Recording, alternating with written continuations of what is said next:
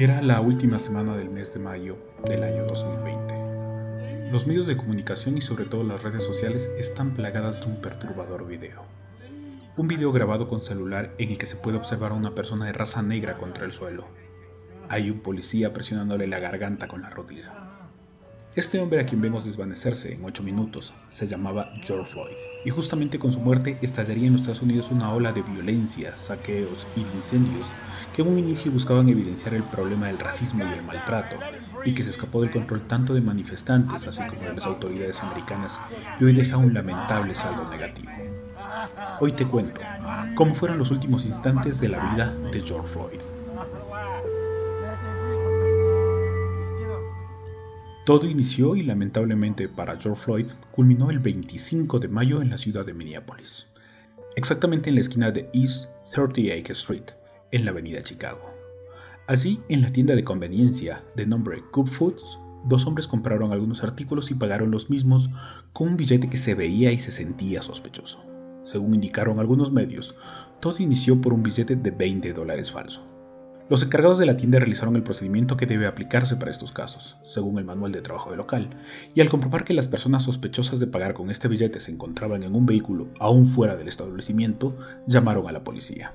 Para ser exactos, a las 20 horas con un minuto, 8 y un minuto, los empleados del local llamaron a la policía y rápidamente llegó un patrullero a la zona. Ingresaron dos agentes a la tienda y un minuto más tarde salieron y se dirigieron al Mercedes-Benz de color azul en el que se encontraba George Floyd.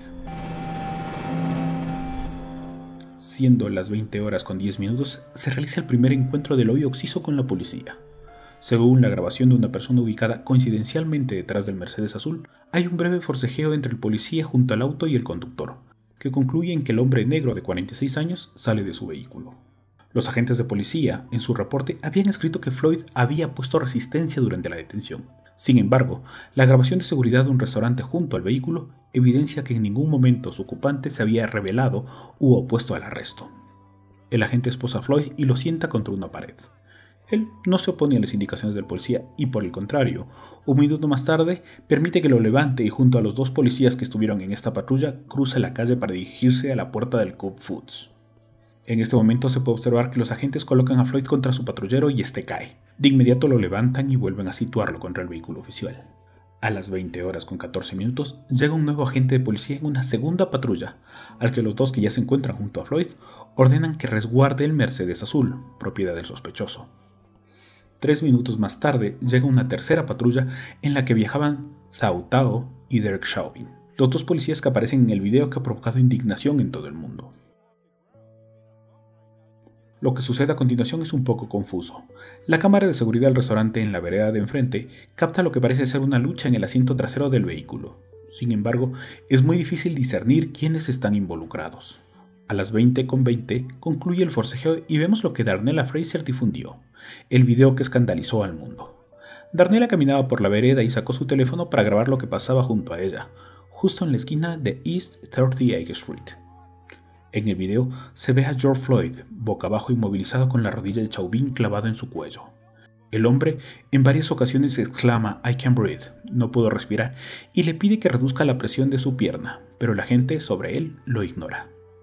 En este punto Fraser y otras personas se enfrentan a los policías en la escena y les piden que se detengan, que su detenido no está resistiéndose y que al menos lo pongan en el auto y dejen de torturarlo. El agente Zhao, de pie junto a la macabra escena, no le permite a la gente acercarse e incluso llega a empujar a uno de los testigos para que se aparte.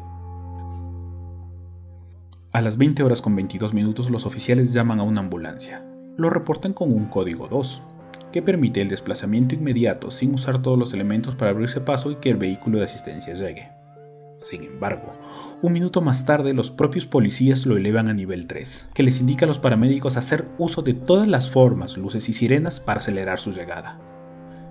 El vehículo de emergencia llegó a las 8 horas con 27 minutos, tiempo en el que Chauvin no separó su rodilla del cuello de Floyd y aunque una pequeña turba quiso enfrentar a la policía, no pudieron hacer nada. La ambulancia levantó a Floyd y se lo llevó el mundo con indignación se enteró que ahí había fallecido. La autopsia determinó que la víctima murió por asfixia debido a la compresión de espalda y cuello. Así terminó la vida de George Floyd e inicia una serie de marchas de protesta por todo Estados Unidos en contra de la violencia excesiva y el racismo. que lamentablemente con punto sin retorno en esta historia, confundieron el reclamo con vandalismo, saqueos y violencias.